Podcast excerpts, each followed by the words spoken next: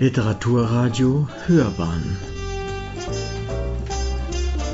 Abseits vom Mainstream Sehr geehrte Damen und Herren, ich freue mich sehr, Sie heute Abend in der Geschäftsstelle der Bayerischen Einigung, Bayerischen Volksstiftung, zu begrüßen.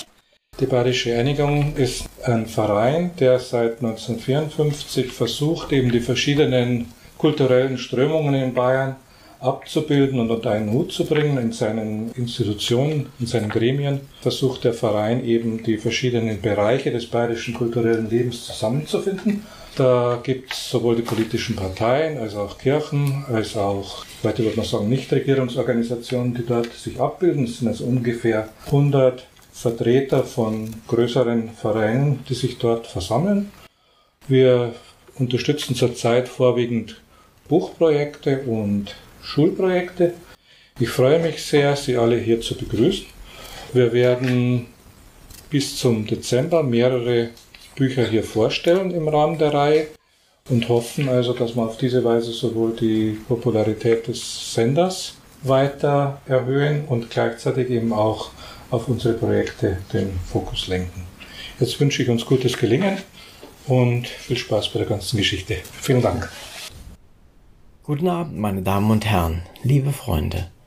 Schön, dass wir uns heute hier wieder bei Hörbahn on Stage in der Bayerischen Einigung versammeln können, um von einem ungewöhnlichen Buch zu hören. Und anschließend, und das kann ich versprechen, mit seinem Autor über seinen außergewöhnlichen Lebenslauf zu sprechen. Wir haben heute Dr. Dieter R. Fuchs aus München zu Gast. Er stellt sein neues Buch vor, Der Masanao-Adler im Fokus der Wissenschaft, erschienen im Carina Verlag Wien im Juni 2020. Ich übergebe das Wort nun direkt an Dieter Fuchs und er wird uns im ersten Teil der Sendung aus seinem Buch lesen. Im zweiten Teil werden wir, wie immer, über das Buch und seinen mehr als spannenden Lebenslauf sprechen. Lieber Dieter, the floor is yours. Toll hier zu sein. Herzlichen Dank für die Einladung. Es ist schön, wieder beim Literaturradio Hörbahn zu sein. Und es ist auch schön, gerade für mich, äh, hier in der Bayerischen äh, Volksstiftung zu sein. Äh, aus mehreren Gründen. Einmal, ich bin Kurpfälzer, geboren in Zweibrücken. Und das hat natürlich eine ganz besondere Beziehung zur bayerischen Geschichte. Ich glaube, seit 1777 stellen die Zweibrücker, also der Zweibrücker Wittelsbacher Zweig, und ich bin aus Zweibrücken, die Kurfürsten und Könige hier. Ne? Äh, das Buch, das ich heute vorstelle, ist zu 90 Prozent in Oberbayern geschrieben worden. Und das erste Kapitel, das ich gleich vorlese, spielt in Unterfranken. Also viel mehr an bayerischer Einigung geht ja kaum. Ich würde das Buch jetzt von vorne beginnen und dort anderthalb Kapitel lesen und später haben wir ja dann noch reichlich Gelegenheit, auf verschiedene Aspekte einzugehen. Erinnerungen. Der alte Mann hockte in sich zusammengesunken und mit halb geöffnetem Mund in dem zerschlissenen Ohrensessel am Sprossenfenster und schnarchte laut vor sich hin. Er war bei der Betrachtung der unten am Ufer vor seinem Fachwerkhaus spielenden Kinder eingenickt. Wie so oft am frühen Nachmittag, wenn er sich in diese Fensternische zurückzog, um in nostalgischen Erinnerungen zu schwelgen. An jenem kalten Februartag des Jahres 2012 war der Main teilweise zugefroren. Einige in der Sonne blassblau schimmernde Eisschollen hatten sich auf die Böschung hochgeschoben und boten der Dorfjugend einen grandiosen Abenteuerspielplatz. In jenem kalten Februartag des Jahres 2012 war der Main teilweise zugefroren, Einige in der Sonne blassblau schimmernde Eisschollen hatten sich auf die Böschung hochgeschoben und boten der Dorfjugend einen grandiosen Abenteuerspielplatz.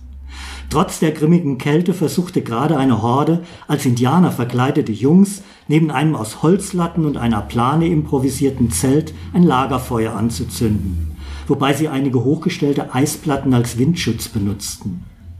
Bevor sich die Augen des unter zunehmender Altersdemenz leidenden Mannes vor Müdigkeit geschlossen hatten, musste sich diese Szene wohl in seinen wegdämmernden Verstand magisch eingeprägt haben. Wenig später geisterten ähnliche Bilder durch sein Unterbewusstsein. In diesem Traum blickte er wie aus einer Vogelperspektive herab auf eine aus Reisig und Fellen gebaute Schwitzhütte am Ufer eines weiten, still daliegenden Sees, inmitten seltsam bläulich schimmernder und tief verschneiter Wälder. Aus einem kleinen Luftauslass in der Decke der Hütte stiegen Rauch und feuchte, sofort zu Eisnebel kondensierende Luft auf. Ein Zeichen, dass gerade jemand die spirituelle Reinigungszeremonie mit heißem Dampf und glimmenden Kräutern und Pilzen darin vollzog. Nun kroch ein Mensch unter einem langsam zur Seite geschobenen Feldstück hervor und richtete seine schweißglänzenden, tätowierten Körper auf, mit weit geöffneten Armen die eisige Luft begrüßend. Es war ein etwa 30-jähriger Indianer, nur mit einem Lendenschurz bekleidet, an dessen Gürtel ein Jagdmesser und ein ledernes Behältnis hingen. Er murmelte mit weiterhin ausgestreckten Armen und zum Himmel gerichtetem Blick eine Weile gutturale, rituelle Worte. Im auf der berauschenden Wirkung der Pilze beruhenden Trancezustand war er in den letzten zwei Stunden wie auf Adlerflügen in eine fremde Welt und neue Zeiten gereist. Die seltsame Gestalt setzte sich, ungeachtet der Witterung, auf den Boden und breitete zwischen überkreuzten Beinen den Inhalt eines Medizinbeutels aus.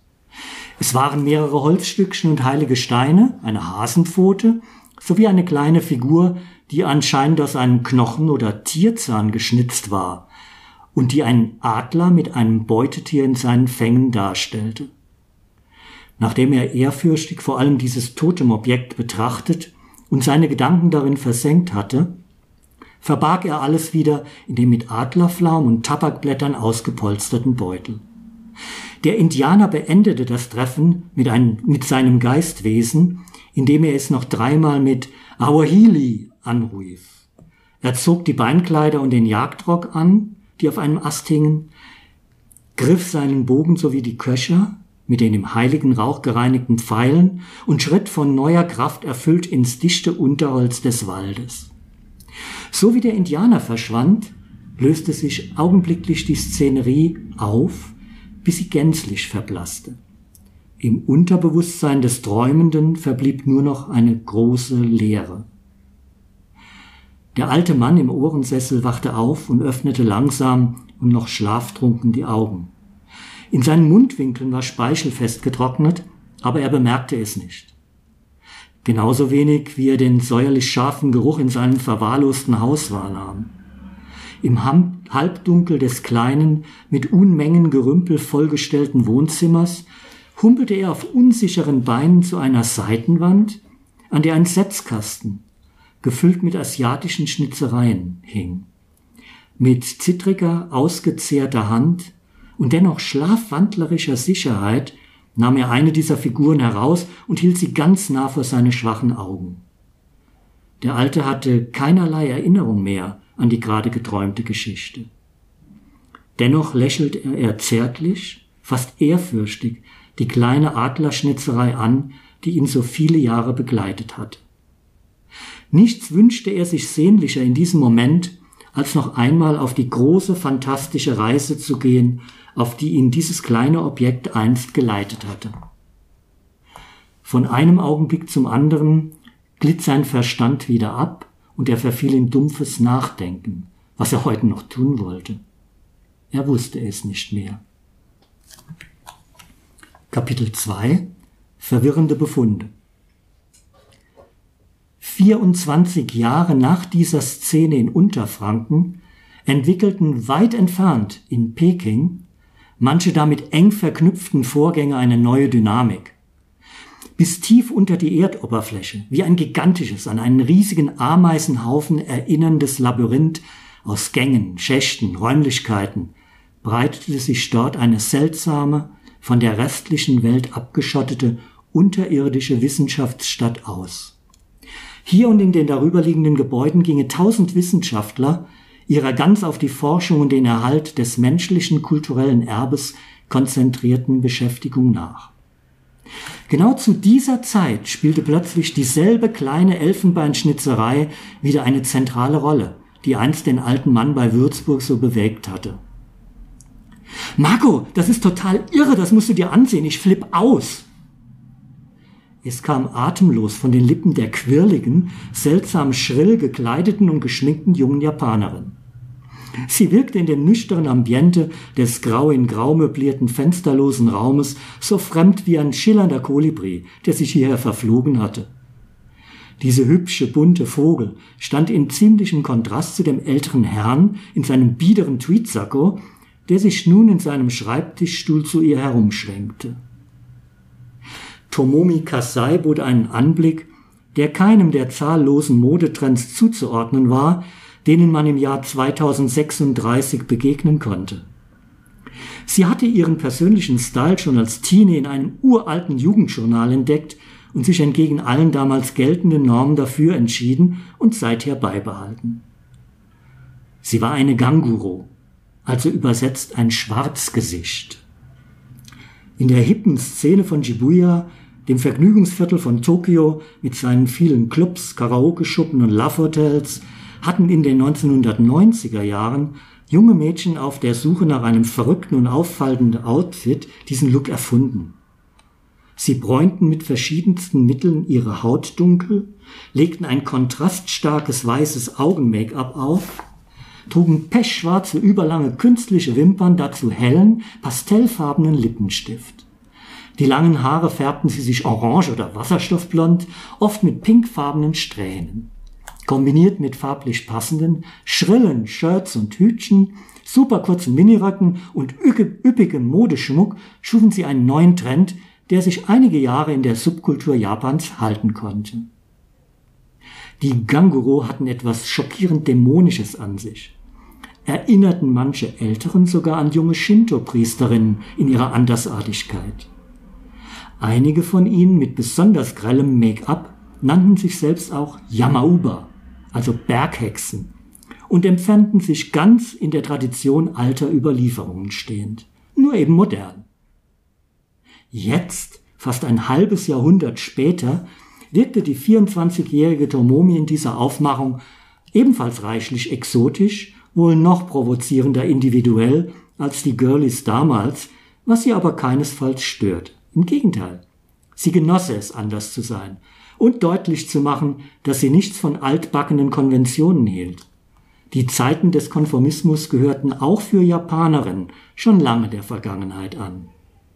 Außerdem hatte sie im Alter von 14 Jahren bereits Mangas mit mythologischem Hintergrund geradezu verschlungen und fühlte sich in dieser schönen Fantasiewelt durch ihr Äußeres irgendwie zu Hause.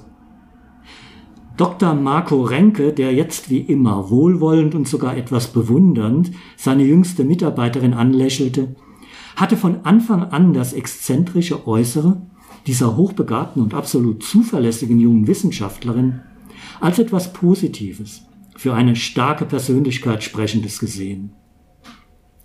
Nach ihrer ersten Begegnung und seiner spontanen Begeisterung hatte er sich damals allerdings gefragt, ob so etwas wie ein Zauber von der Japanerin auf ihn eingewirkt habe. Doch rasch wischte er diesen Gedanken zur Seite und war sich sicher, dass ihn alleine die Intelligenz und angenehme Persönlichkeit beeindruckt hatten. Er erinnerte sich damals bei diesem Gedanken gelacht zu haben. Denn welcher Unterschied bestünde wohl zwischen einer magischen Ausstrahlung und einer gewinnenden Persönlichkeit, wenn man es genau nahm? Egal.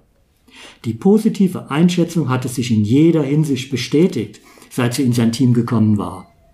Tomomi entwickelte sich zu einer wichtigen Stütze im aktuellen Forschungsprojekt und strahlte trotz ihrer Jugend professionelle Souveränität aus.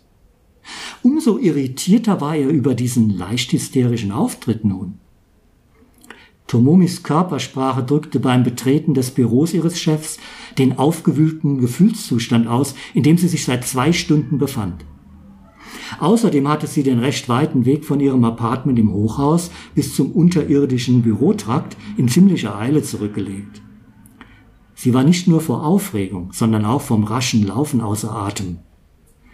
Der Gebäudekomplex der United Nations Treasury and Archives of Cultural Heritage in Peking, kurz UNTACH genannt, nahm ein sehr weitläufiges Areal ein. Diese zentrale Kulturgüterbehörde und Kunstschatzkammer der Vereinten Nationen war wie eine kleine eigene Stadt innerhalb des Häusermeers von Chinas Hauptstadt und sicher einer der geheimnisvollsten Orte der Welt. Die Japanerin hatte die Analyseergebnisse aus dem Labor in Grenoble sofort überflogen, nein, regelrecht in sich aufgesogen, als sie an diesem frühen Morgen des 16. Juli im Jahr 2036 eingegangen waren. Sie hatte gegen 5 Uhr das leise Pling ihres Smartpads im Halbschlaf wahrgenommen und wusste intuitiv, dass dies die dringend erwartete Nachricht aus Frankreich sein musste. So war es. Und beim Lesen der angehängten Dateien jagte ihr ein ungewohnter, aber nicht unangenehmer Schauer über den Rücken. Es war kaum zu glauben, was diese Analysen bestätigten. Eigentlich gar nicht möglich. Oder etwa doch? Nach mehrfacher Plausibilitätsprüfung der neuen Daten hatte sie sorgfältig die Zahlenkanonen mit den Ergebnissen verglichen, die bereits aus Untersuchungen hier im Pekinger Labor vorlagen. Bloß keine Fehler machen. Es galt, nicht gleich am Anfang ihres neuen Jobs durch voreilige Schlüsse sich zu blamieren. Dieses Projekt war für Tomomis der erste berufliche Schritt nach Abschluss des Chemiestudiums und sie war sich der großartigen Chance sehr wohl bewusst, die ihr hiermit geboten wurde. Die junge Japanerin träumte schon immer davon, beruflich im Fachgebiet der Archäometrie Fuß zu fassen. Ihr Faible für Chemie und ihre weiterhin brennende Begeisterung Begeisterung für alte Künste ergänzten sich dort perfekt und daher hatte sie ihr ganzes Studium entsprechend angelegt und zielbewusst durchgezogen. Nichts konnte für sie die Wunschvorstellung toppen, später einmal selbst naturwissenschaftliche Methoden auf Kunst und Antiquitäten anzuwenden. Und jetzt hatte sie sogar bei ihrem ersten Job diese Möglichkeit. Tomomi wollte Marco auf keinen Fall enttäuschen der ihr als Anfängerin bei der Stellenbesetzung sogar den Vorzug gegenüber Mitbewerbern mit langjähriger Forschungserfahrung gegeben hatte. Je länger sie die Daten studierte, umso sicherer war sie sich ihrer Sache. Diese Befunde der Experten der Europäischen Akademie der Wissenschaften waren eindeutig und Grenoble galt sowieso als die weltweit führende Autorität bei diesen Analyseverfahren. Nach einer schnellen Dusche und für ihre Verhältnisse kurzen Sitzung vor dem Schminkspiegel hatte sie sich sofort auf den Weg zu ihrem Chef gemacht, obwohl es erst kurz nach sieben war. Sie wusste, dass er um diese Zeit meistens schon in seinem Büro saß. Unterwegs wirbelten unterschiedlichste Gedanken durch ihren Kopf. Sie war regelrecht geflasht von dem, was sie hier miterlebte.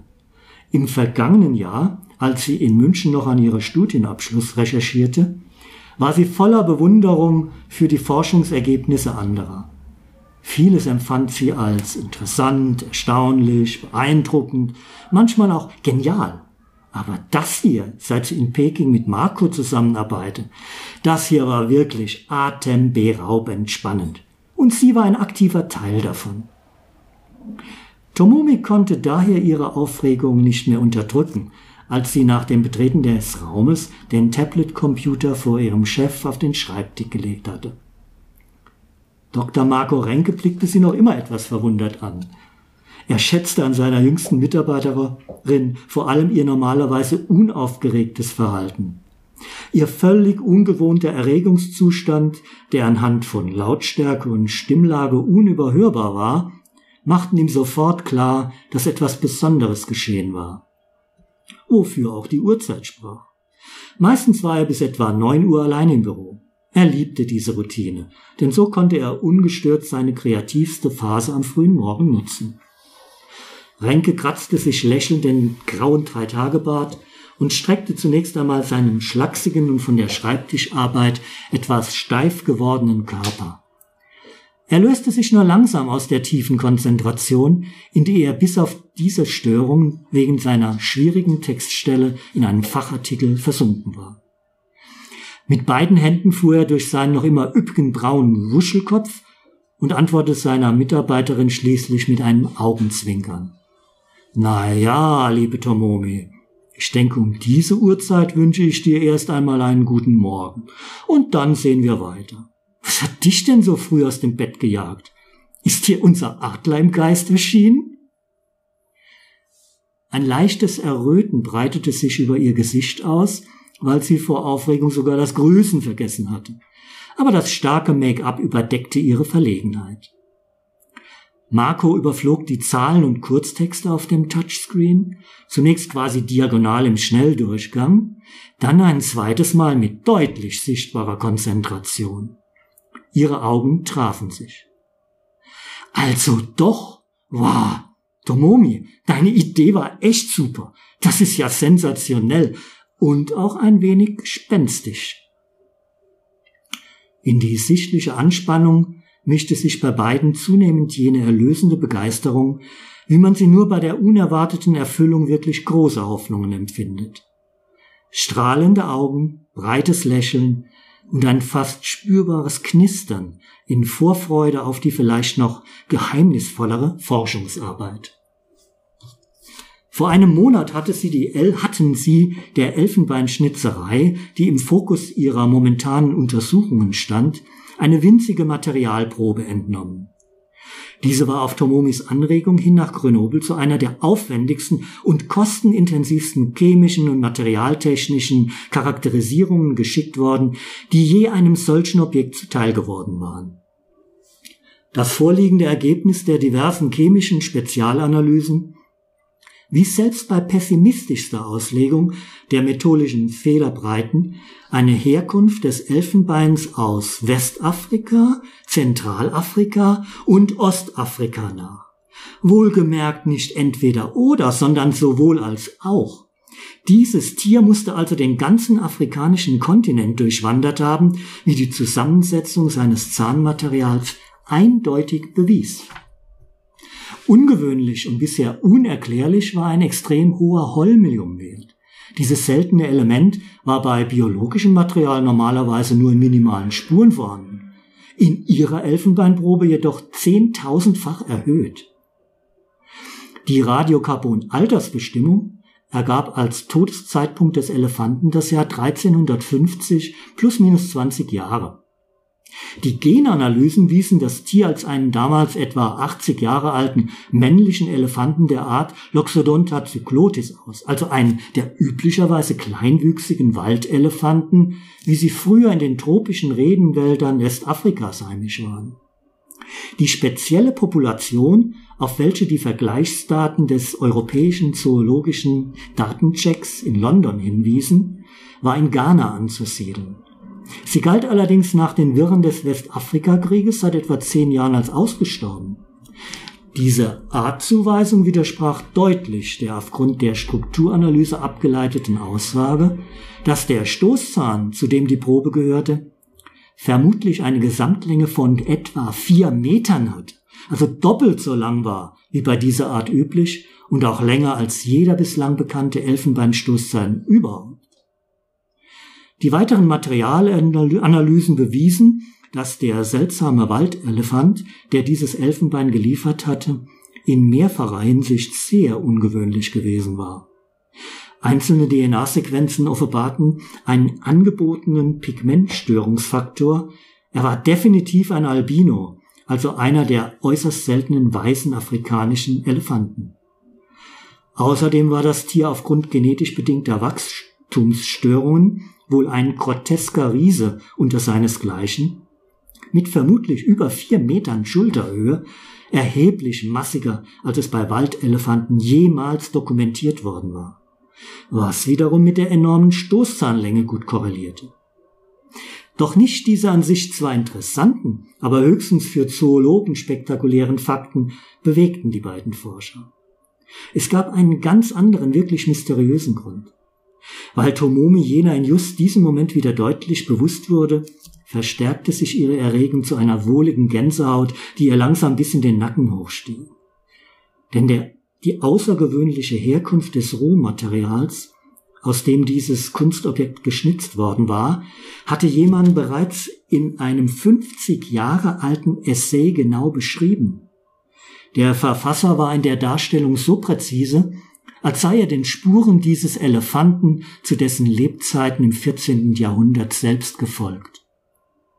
Definitiv hatte in den 80er Jahren des vorigen Jahrhunderts noch niemand die technische Möglichkeit, solche Details zur Materialherkunft einer Schnitzerei aus 700 Jahre altem Elfenbein herzuleiten.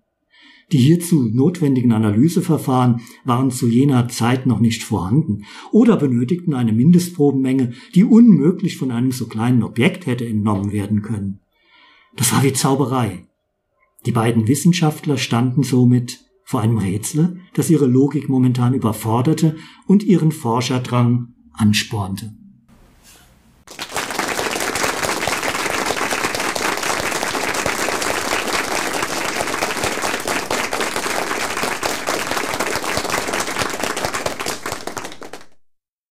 Schön, dass du da bist, Dieter. Freut mich Und äh, dass du uns gelesen hast aus deinem Buch Der Masanao-Adler im Fokus der Wissenschaft. Nun sind wir beide Wissenschaftler und uns verbindet sowieso eine ganze Menge. Das wird man sicherlich im, Ge im Gespräch auch noch merken. Einer deiner Kritiker hat geschrieben, es sei eine Melange aus Fachbuch und Roman.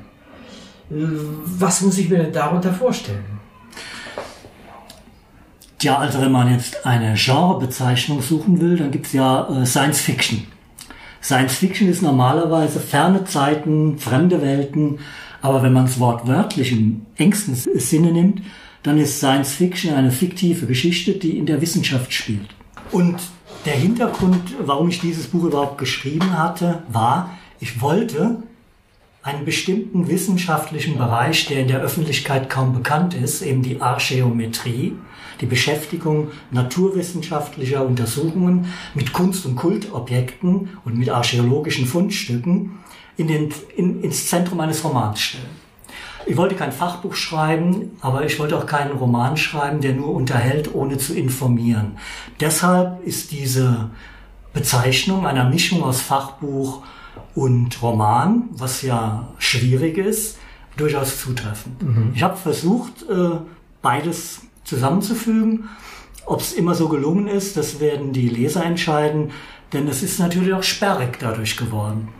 Aber auch das wollte ich nicht äh, dadurch stören, dass man die Rede und Sprechweise, die Ausdrucksweise, die Art, wie man kommuniziert, äh, aus Unterhaltungszwecken nicht authentisch gestaltet, sondern ich habe das Buch so geschrieben, wie archäometrisch arbeitende und naturwissenschaftliche Leute während ihrer Arbeit miteinander kommunizieren.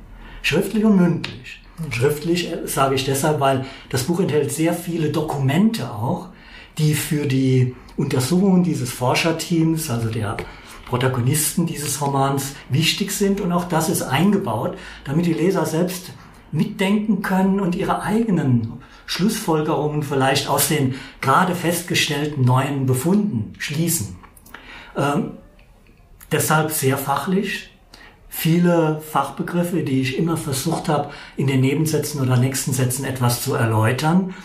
Aber ich hoffe dennoch mit einer unterhaltsamen Gesamthandlung, die auch bewusst abgehoben ist von diesen wissenschaftlichen Hintergründen, die ja zeitweise in der Vergangenheit liegen.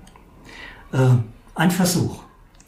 Ist das bei dir, ohne jetzt was zu verraten, ist das bei dir tatsächlich, äh, geht das in diese, in diese futuristische Geschichte? Überhaupt nicht. Oder ist das was Konkretes? Es ist was Konkretes. Also es gibt, äh, es handelt sich bei dieser Schnitzerei, das ist in dem gelesenen Teil noch nicht so klar geworden, um eine Netzke-Schnitzerei, eine japanische Miniaturschnitzerei, die als Gürtelknebel verwendet wurde.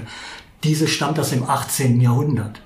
Aber in Japan haben bereits im 17., 18. und 19. Jahrhundert die Netzgeschnitzer oft alte Objekte, die auch eine gewisse Spur von Magie oder Tradition äh, enthielten, verwendet, um sie zu Netzke umzuschnitzen.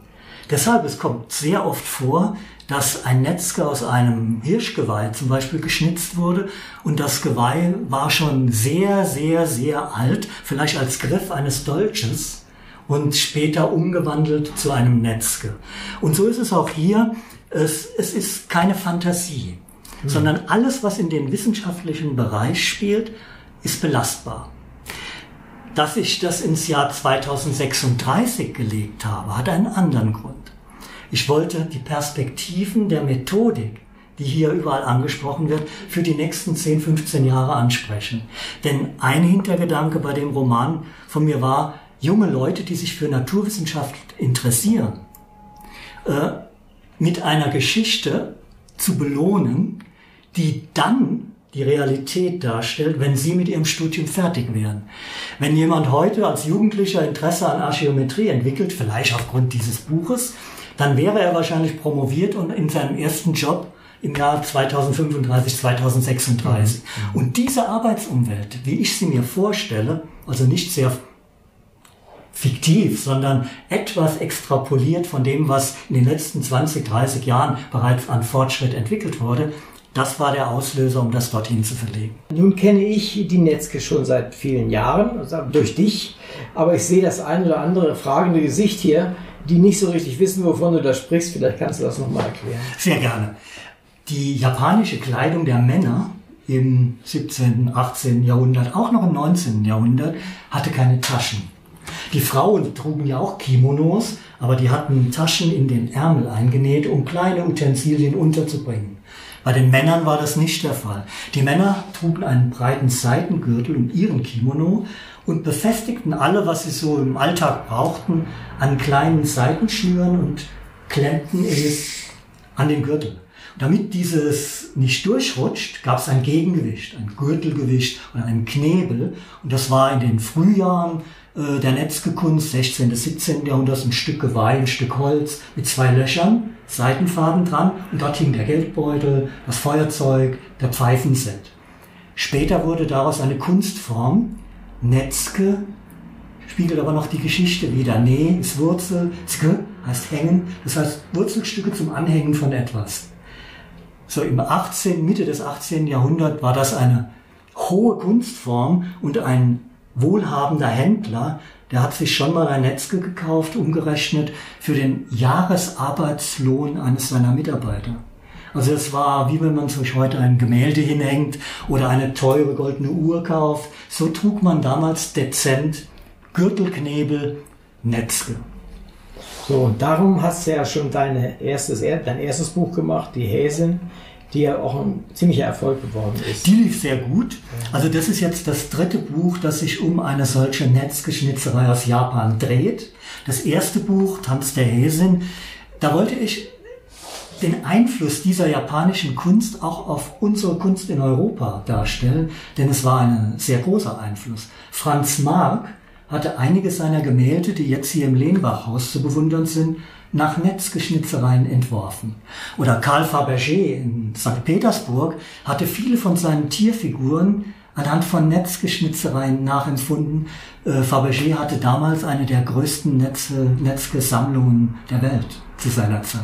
Also es gibt da sehr viele Dinge, die von der damaligen Zeit in Japan in die spätere Kunst äh, in Europa reinspielten und das war das Thema dieses ersten Netzgebuchs in einem historischen Roman, der hieß Hania im Band der Dämonin, habe ich dann mehr ja, die, die spirituelle Seite der Motive und die historische Seite dargestellt, aus welcher Epoche stammten die Motive der Netzgekunst.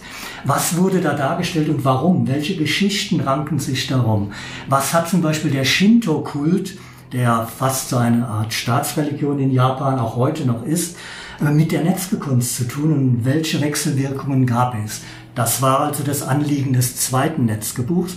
Und das Anliegen dieses Netzgebuches ist es nun, wieder an einem ganz konkreten Netzke zu zeigen, was denn die Wissenschaft, sowohl die kunsthistorische Forschung als auch die materialtechnische Untersuchung oder auch die chemische Analytik, die Altersbestimmung zu der Kunstform der Netzke beitragen kann.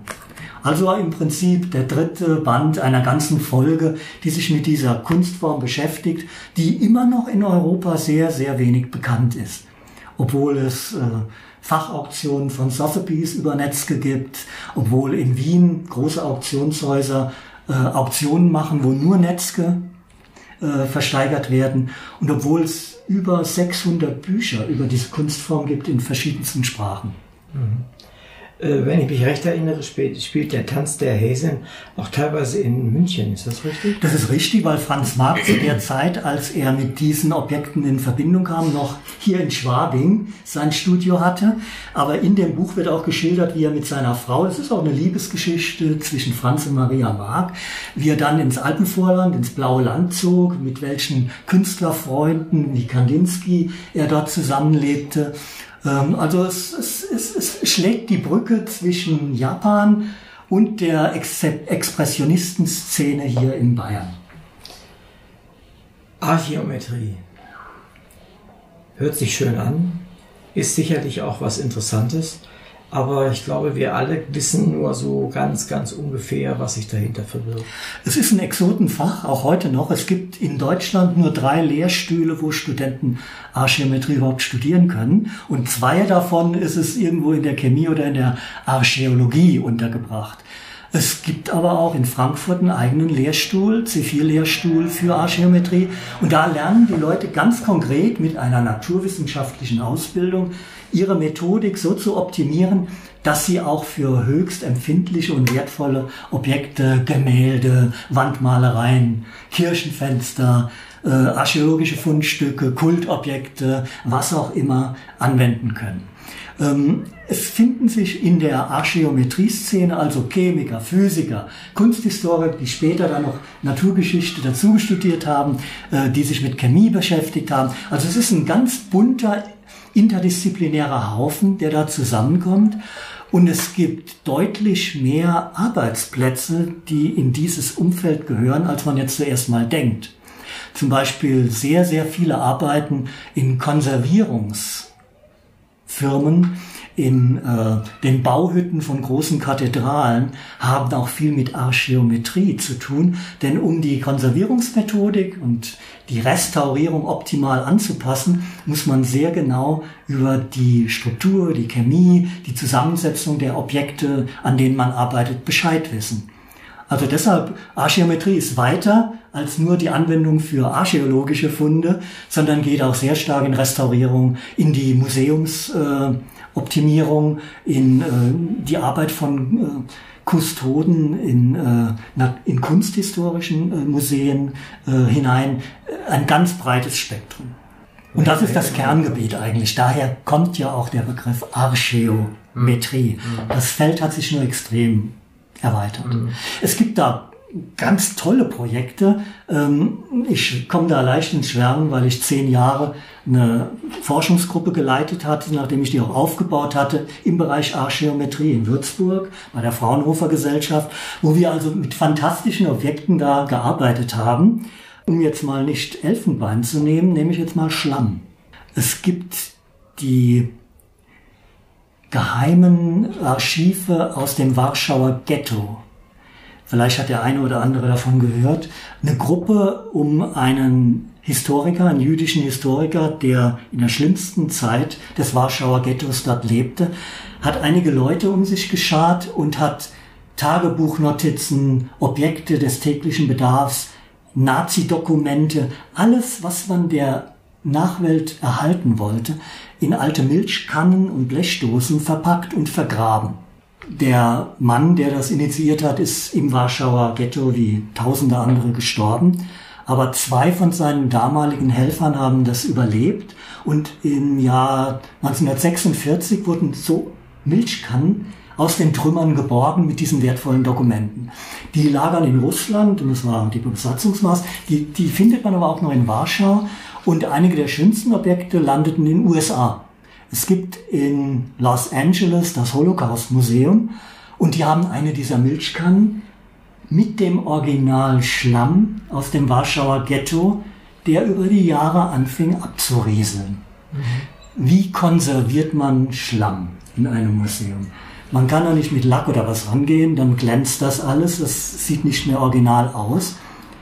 Das Museum hat sich an das Getty Conservation Institute in Kalifornien gewandt die hatten keine Lösung und Getty hat sich an meine Arbeitsgruppe in Würzburg gewandt. Und wir hatten damals, das muss im Jahr 89 gewesen sein, dann den Auftrag, ein spezielles Konservierungsverfahren für diese Schlammverkrustungen auf diesen Milchkannen für das Holocaust-Museum zu entwickeln. Ist auch gelungen. Wir haben das wissenschaftlich betreut, Konserv äh, Restauratoren haben es vor Ort gemacht und man kann die Objekte jetzt immer noch im Holocaust-Museum sehen und der Schlamm ist immer noch dran. Ich glaube, das ist ein tolles, tolles Fach gewesen und die zehn Jahre, die du da gearbeitet hast, die waren sicherlich sehr wertvoll für dich. Zumindest kommt jetzt auch dieses Buch dabei heraus, was ja sehr schön ist. Nun ist mal die eine Sache, wissenschaftliches Wissen zu haben und das andere, das so zu vermitteln, dass es für Menschen nachvollziehbar ist und dass es auch Freude macht und dass sie dranbleiben. Äh, wie hast du versucht, das hinzukriegen? Ich habe versucht, weil ich eben auch Jüngere ansprechen wollte, nicht nur Leute aus der Szene, äh, ein flippiges äh, Protagonistenteam in den, ins Zentrum zu stellen. Also es geht um diese beiden Personen, die man jetzt schon kennt, die junge, flippige, 24-jährige Japanerin, den Senioren-Projektleiter mit sehr viel Erfahrung im Bereich Elfenbein, äh, kurz vor der Rente, um das so zu sagen. Und das Team enthält weitere drei Teammitglieder, die alle wieder ganz unterschiedlich sind. Da ist eine Bibliothekarin äh, Mitte 30, die noch gar keine Erfahrung hat, aber super mit Datenbanken umgehen kann und die er sich in das Team geholt hat, mit äh, einem Hintergrund aus Tunesien. Da ist ein junger Mann aus Deutschland, der Kunstgeschichte mit Schwerpunkt Asiatica studiert hat, frisch promoviert. Der hat die Stärke, dass er in Japan und in China lange gelebt äh, und die Sprachen beherrscht. Und da ist eine Sekretärin im besten Sinne, die er von der CIA abgeworben hat quasi, als sie dort in Probleme kam und die äh, über andere Qualifikationen verfügt, die in so einem komplexen Projekt sehr hilfreich sind. Ein strukturiertes Dokumentieren von Ergebnissen und, und, und. Und die verpeilten Wissenschaftler um sie herum auch immer wieder einzunorden, damit das Projekt immer noch seine Richtung behält. Also das war mein Ansatz, um das ein bisschen attraktiver zu gestalten. Und eben auch das mit einer anderen Geschichte zu verquicken.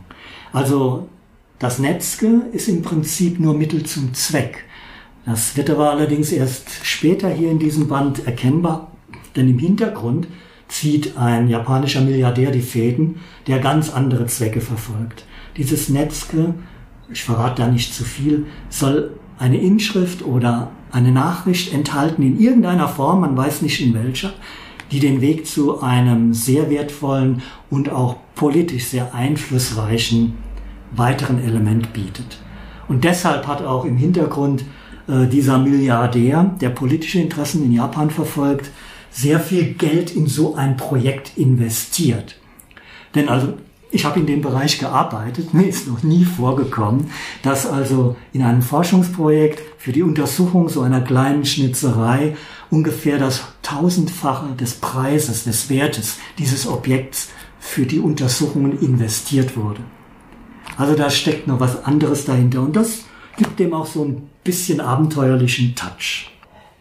Ein bisschen schwierig, wenn, nein, es ist gar nicht schwierig, sondern es ist eigentlich unmöglich in dem bisschen, was du uns als eben gerade vorgelesen hast. Da warst du mal eben irgendwie mit einem Indianer beschäftigt, mhm. dann warst du in China, dann warst du in Japan, wenn ich mich recht erinnere, und dann wieder zurück nach Deutschland.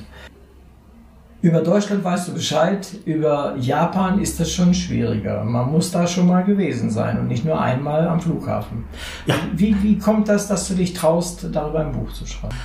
Also ich habe neun Jahre lang äh, die Verantwortung für Japan-Niederlassung der Fraunhofer Gesellschaft getragen. Ich war neun Jahre lang zehnmal im Jahr, vielleicht fünf bis zehnmal im Jahr in Tokio. Ich habe dort zwischen ein paar Tagen, ein paar Wochen verbracht. Also ich glaube, dass ich durch meine Anwesenheit hm, da einen gewissen Zugang habe. Außerdem sammle ich seit 30 Jahren selbst Netzke. Und zwar nicht, um die Dinger zu haben, sondern weil ich mich mit den Hintergründen, mit den Geschichten dahinter mit der Kunstgeschichte, aber auch mit den Historien, um was es da in den Geschichten geht, beschäftigt habe. Ich habe vorhin eine Zahl zu Büchern über Netzke genannt. Also ich habe etwa 150 Bücher äh, in Englisch und in Deutsch über Netzke und auch alle gelesen und beschäftige mich deshalb mit diesen japanischen Hintergründen und dieser japanischen Kunst schon sehr lange. Immer nur konsumierend, jetzt seit ich im Ruhestand bin, endlich auch aktiv. Mhm. Ich kann mich erinnern, wir hatten vor längeren Jahren mal die Idee, äh, zu deinen Netzke-Objekten ein Bildband in Verbindung mit Lyrik zu machen. Irgendwie ist es abgestorben, leider. Vielleicht hört ja einer zu, der Lust hat, das immer noch mit dir zu machen. Ja. Und äh, meldet sich dann bei uns. Das wäre wär eine tolle Idee. Wäre ja ganz schön, ist bestimmt lohnend. Kommen wir mal auf den Punkt, der uns auch wieder, auch wieder ähnlich macht, außer dem naturwissenschaftlichen Teil. Nämlich, äh, wir beiden haben um, beide über 50 Länder besucht. Das heißt, wir haben dort auch, du gelebt, mehr gelebt als ich teilweise. Ich war öfter mal noch kürzer da. Aber was macht das mit dir? Was hat das mit dir gemacht? Äh, ganz tolle Erinnerungen hinterlassen, von denen man jetzt zehrt. Es hat natürlich auch wahrscheinlich den Horizont erweitert. Man gewinnt immer durch Aufenthalte im Ausland. Man hat mit sehr, sehr vielen Kulturen zu tun, auch in Geschäftsverhandlungen, auch in der direkten Zusammenarbeit.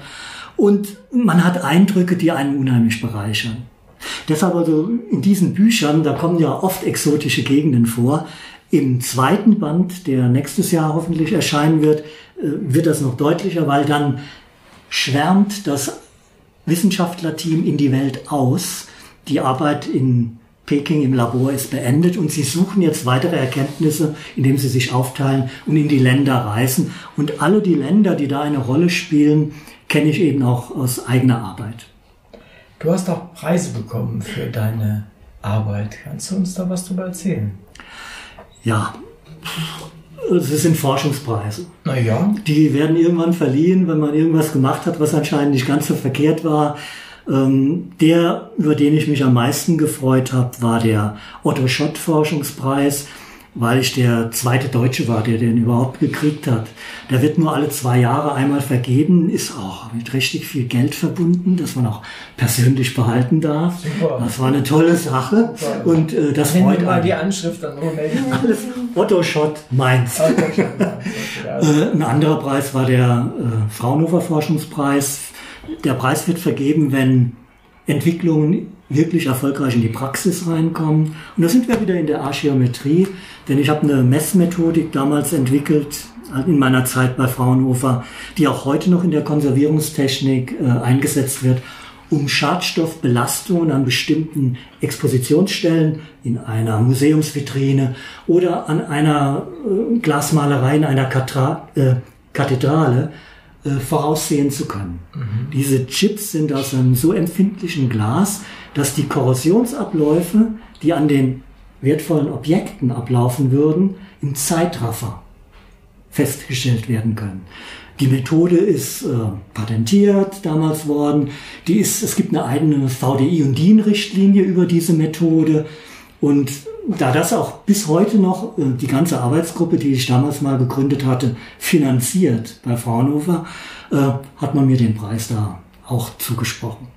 Und das andere, das waren kleinere Preise für, für zum Teil ganz spannende Projekte. Da zum Beispiel der Umweltpreis der Stadt Würzburg, weil ich diese Messmethodik dort eingesetzt hatte, um die Schadstoffbelastung in mehreren Weinlagen einzuschätzen.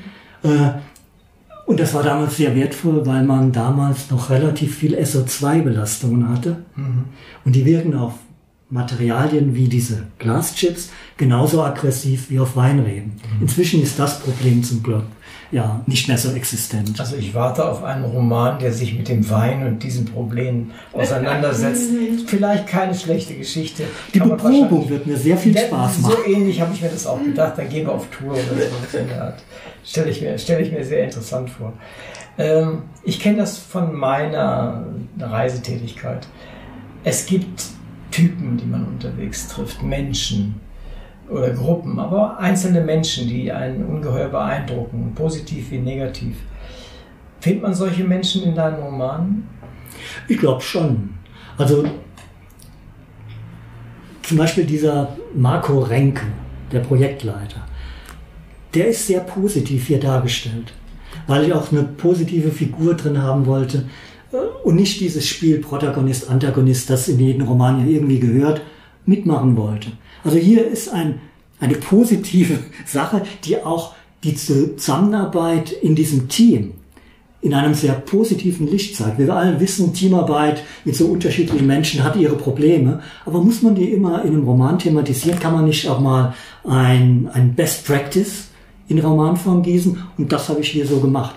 Also Marco Renke, äh, würde ich sagen, der schneidet hier als weltbester Chef von dieser kleinen Gruppe ab, der sich auch anderen gegenüber fair und korrekt verhält, der immer auch auf seine Mitarbeiter schaut, der, obwohl er vielleicht mehr Erfahrung in irgendeiner Sache hat, trotzdem die Leute auch mal machen lässt und nicht sagt, ach nee, da kenne ich den Chef, da rufe ich an. Nee, mach mal. Mhm.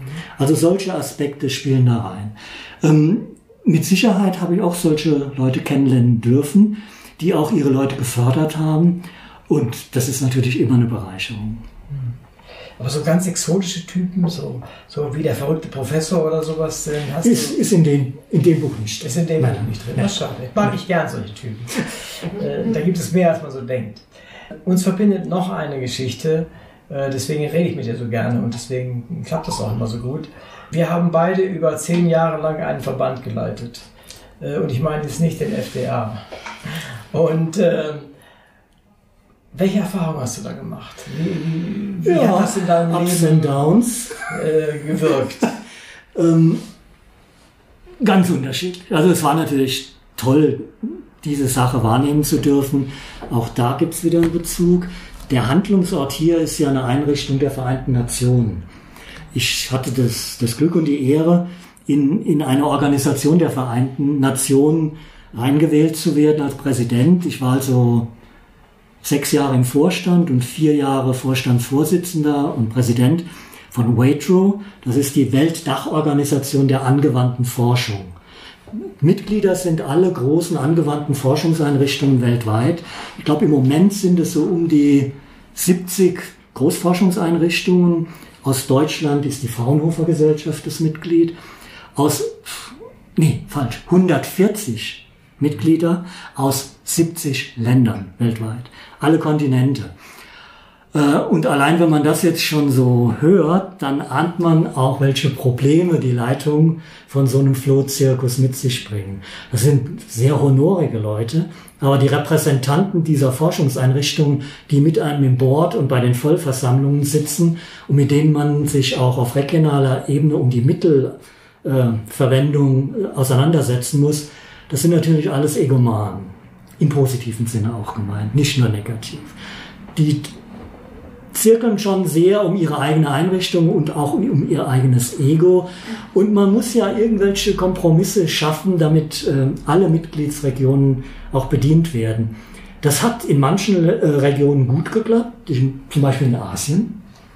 Äh, da war sogar zwischen Ländern wie Korea, China, Singapur und Japan immer ein, ein guter äh, Mittelweg gemeinsam zu finden, wenn auch mühsam. Es hat ganz, ganz schwierige Aspekte gegeben in Afrika. Äh, Afrika hat fast die meisten Mitglieder in der Weltorganisation, WATRO.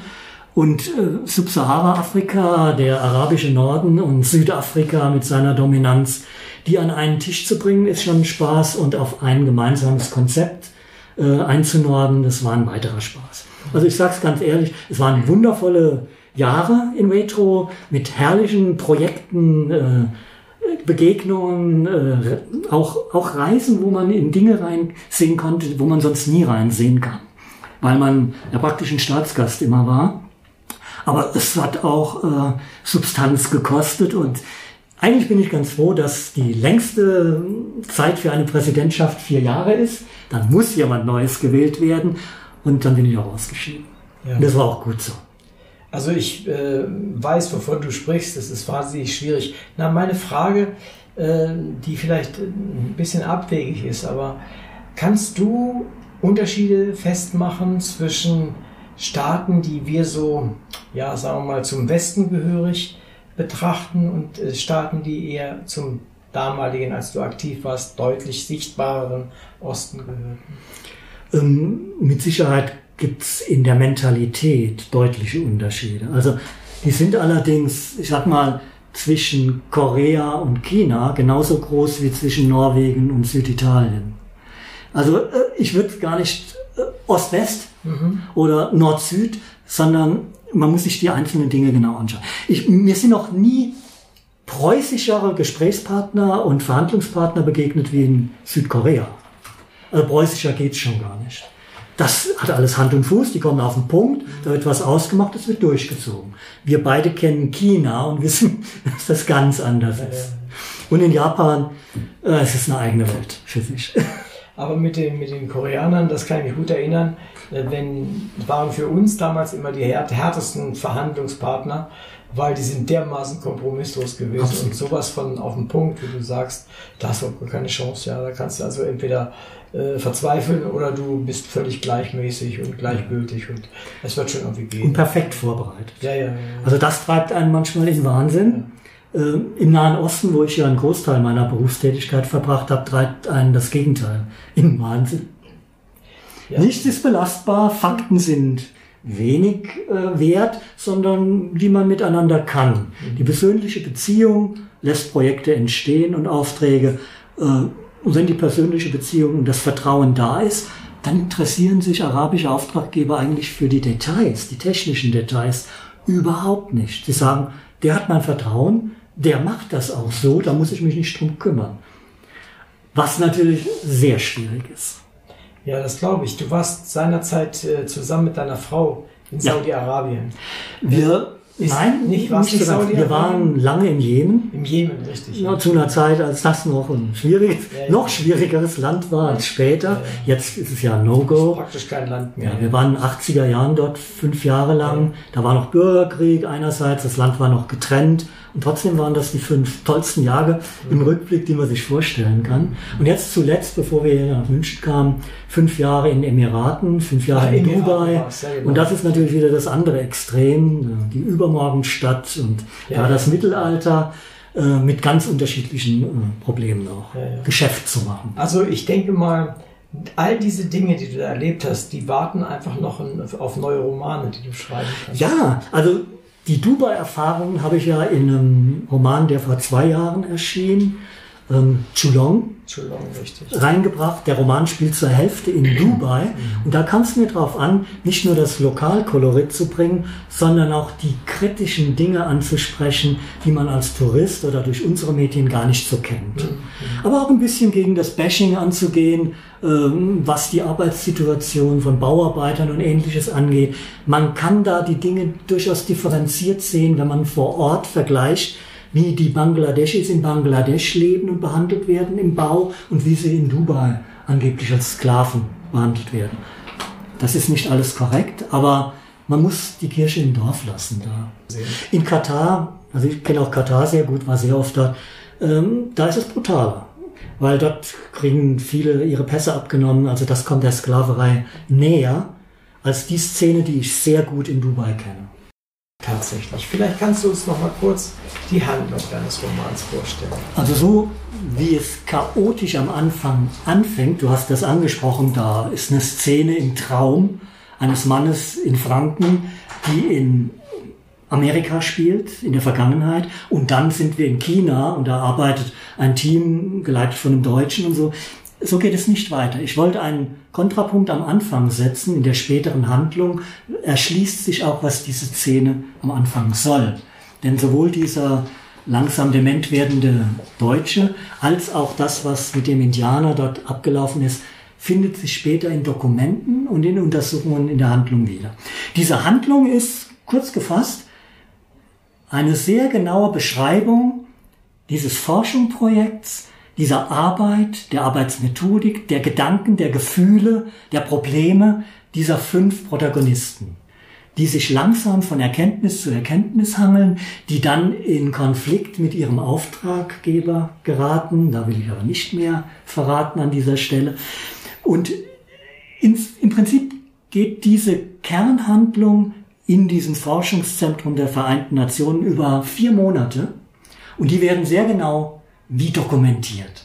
Durch die Geschehnisse, aber auch durch Dokumente, in die man Einblick hat und durch das, was die Gedanken der Protagonisten uns verraten, auch die Befürchtung, auch die Erwartungen, die Hoffnungen von so einer jungen Wissenschaftlerin, von einem Seniorenwissenschaftler, auch Zwischenmenschliches. Was passiert mit Menschen, die unterirdisch unter extremen Sicherheitsauflagen zu Tausenden äh, in so einer Situation arbeiten müssen? Ich kenne das auch etwas, weil ich sowohl in Russland als auch in Weißrussland, Belarus, in geschlossenen Wissenschaftsstätten drin war und das erleben durfte. durch Kooperation. Also das ist die Haupthandlung. Und die kleinen Einsprenglisse, die dann in die Vergangenheit führen, die beleben das so ein bisschen, sei es, dass man direkten Einblick hat, was passierte in den 80er Jahren eigentlich, wo war das Netzke damals, das wird eingeleitet durch irgendein Untersuchungsergebnis. Die Wissenschaftler fragen sich, was kann da gewesen sein? Dann kommt so eine kleine Zwischenhandlung, die sich aber dann auch fortsetzt immer und die am Schluss, äh, was die Hintergründe angeht, auch die Hintergründe in der japanischen Geschichte, die diese Sache so spannend machten und die dazu führten, dass das Netzke wie eine Art Hinweis auf etwas viel Größeres, viel Wichtigeres ist, die werden dann auch noch erläutert. Mhm. Also ich bin gespannt. Ich habe das Buch noch nicht gelesen. Es ist ja auch erst vor kurzem rausgekommen. Sechs Wochen. Und das Ganze, sechs Wochen in Corona-Zeiten, ist quasi gestern gewesen. Das ist alles ein bisschen schwierig. Ja. Wie, wie siehst du denn das? Ähm, hat das deinem Buch jetzt schon im Entstehen geschadet oder? Auf jeden Fall. Es hat mir schon im Vorfeld geschadet, weil es extrem schwierig war im Frühjahr, einen Verlag zu finden, der in ein neues Buch investiert. Also das ist eine Investition erstmal und dann in ein äh, sperriges Thema, in ein exotisches Genre-Mix. Das ist nichts, was sich irgendwo locker verkauft, in einer Zeit, wo die Buchhandlungen eigentlich ihre Lager leer räumten und kaum Neuware aus den Verlagen bestellten mhm. und wo die meisten Kleinverlage kurz vorm Existenz ausstanden. Da war es schon ein Problem. Ich bin total happy, dass der Carina Verlag in Wien so viel Spaß an dem Buch hatte, dass sie gesagt haben, nee, wir ziehen das durch, wir bringen es raus und das auch punktgerecht und mit viel Herzblut äh, vor sechs Wochen rausbrachten. Ich beobachte den Verlag jetzt seit einiger Zeit auch. Also sie sind sehr rührig auf jeden Fall und machen einen guten Eindruck da auch tatsächlich. Ja, bin auch total happy und glücklich. Man darf natürlich auch keine falschen Vorstellungen haben. Es ist ein kleiner Verlag, der gerade unter diesen schwierigen finanziellen Rahmenbedingungen nicht zaubern kann. Ich bin deshalb auch nicht enttäuscht, dass jetzt hier relativ wenig Werbung für das Buch von Verlagsseite abläuft. Sie tun ihr Bestes, sie haben sich engagiert, sie wollen auf der Buch Wien, wenn sie denn im November stattfindet, präsent sein, auch mit diesem Buch. Also ich bin da verhalten optimistisch, dass sich das relativ gut gestaltet. Gut, und ein Buch, das sozusagen vom äh, Waldelefanten über Archäometrie bis hin zu äh, schwierigen Dingen in, in, China und so weiter führt, kann einfach nur interessant sein. Also Finde ich auch. Ich bin, ich bin gespannt, wenn ich es lesen kann. Und ich freue mich da auch schon drauf. Wie du ausgestiegen bist quasi aus deinem Beruf, respektive ihn beendet hast. Du hast ja ihn ordentlich beendet und bist in Rente gegangen. Ähm, dann bist du ja so richtig aufgelaufen, so richtig volle, volle Pulle. Ich glaube, wir, ich kenne dich aus 2014 in der großen Ordnung direkt, ja, genau. als das losging und äh, da haben wir uns getroffen. Und seitdem gibst du ja Vollgas. Also das kann man ja nicht anders sagen. Äh, in allen Medien Vollgas äh, und du schreibst ohne Ende und das finde ich auch gut. Du schreibst auch äh, Dinge für kleinere Formen, also mit anderen Worten für Anthologien. Was schreibst du da am liebsten und was treibt dich da in Anthologien? Also in Anthologien, in Kurzgeschichten für Anthologien, da reizt mich die von außen an mich herangetragene Aufgabenstellung. Es gibt ja ein Schlagwort oder einen Themenbereich und dann muss man sich dort drauf stürzen, sich damit auseinandersetzen und zwar in einem überschaubaren Aufwand, also eine Kurzgeschichte von zehn Seiten, auch mit einer soliden Recherche und soliden Arbeit an dem Text, die kann man in drei Tagen schon schreiben, wenn man will. Man muss sich halt hinsetzen und fleißig sein. Also das geht schon. Das ist der Reiz daran. Der Reiz auch mal in die Lyrik reinzuschnuppern, das ist einfach das exotische andere und auch die kleine Form. Also in, für ein Buch wie dieses, an dem habe ich seit 2006 geschrieben. Das war mein erstes Manuskript, das nie ein Verlag gefunden hat, im Brotzustand, an dem ich aber auch von 2006 bis 2014 in Ferien mal ein paar Tage dran gearbeitet habe und dann erst im Ruhestand intensiv. Also da stecken, wenn ich die Recherche zusammenzähle, bestimmt viele Monate über viele Jahre gestreckt Recherche. Oder bei Hania, dem historischen Roman, da habe ich ein halbes Jahr recherchiert, um dann ein halbes Jahr dran zu schreiben. Also das ist schon sehr aufwendig. Und dann zwischendurch, ich sag mal, zur Abwechslung, zur Erholung was Kleines zu machen, das finde ich total entspannend. Vielleicht so die letzte Frage. Du bist ja ein Teil unseres Radios. Das heißt, du machst unsere, den Bereich, der in die Öffentlichkeitsarbeit geht. Also du kümmerst dich um Facebook und ähnliche Dinge. Warum machst du das fürs Radio? Ja, das macht einerseits sehr viel Spaß und zweitens finde ich, es ist eine tolle Initiative. Es ist ehrenamtlich von uns allen. Das heißt, man wendet etwas Zeit auf, aber man sieht auch ein tolles Ergebnis. Man sieht, wie viele Leute Freude daran haben, ihre Ohren mal zu benutzen, um in Literatur äh, reinzuhören und auch um mal die Augen zu schonen. Und das muss nicht unbedingt immer ein Hörbuch sein, mit dem man das tut, sondern man kann sich über die Podcasts oder über das Streaming des Literaturradio Hörbahn auch mal mit ganz anderen Themen konfrontieren, zu Büchern, zu Arten von Literatur, die man gezielt in der Buchhandlung oder im Onlinehandel sich vielleicht nie bestellt hätte, nie angehört hätte. Deshalb also die, die breite Palette, die eben auch die kleineren Verlage und die, die Self-Publisher mit berücksichtigt, die zu, mit zu bedienen, zusammen mit etablierten Autoren, das leisten nicht so viele. Und deshalb ist das eine tolle Sache und die unterstütze ich auch sehr gerne. Wunderbar. Jetzt wissen wir auch, warum er für uns für PR zuständig ist. Also insofern danke und es freut mich sehr, dass du das so siehst und äh, wir freuen uns auch, dass du bei uns mitmachst. Gut, dann kommen wir, denke ich mal, zum Ende des Gesprächs. Ich sage nochmal, über welches Buch wir heute gesprochen haben. Der Masanao-Adler im Fokus der Wissenschaft von Dieter R. Fuchs. Buch ist überall zu bekommen aus dem Carina Verlag. Und der Dieter hat da vieles von dem reingeschrieben, was er im Laufe seines Lebens gesehen, gehört und erfahren hat. Und das merkt man dem Buch auch an. Und danke, dass du da warst und danke für das Gespräch und danke auch für das Buch. Ich bedanke mich. War toll.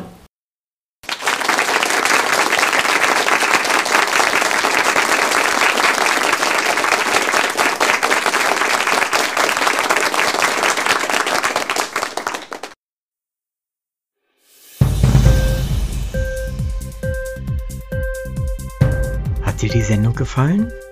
Literatur pur, ja, das sind wir. Natürlich auch als Podcast.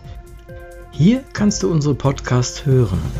Anchor, Spotify, Apple Podcast, iTunes, Google Podcasts, radio.de und viele andere mehr.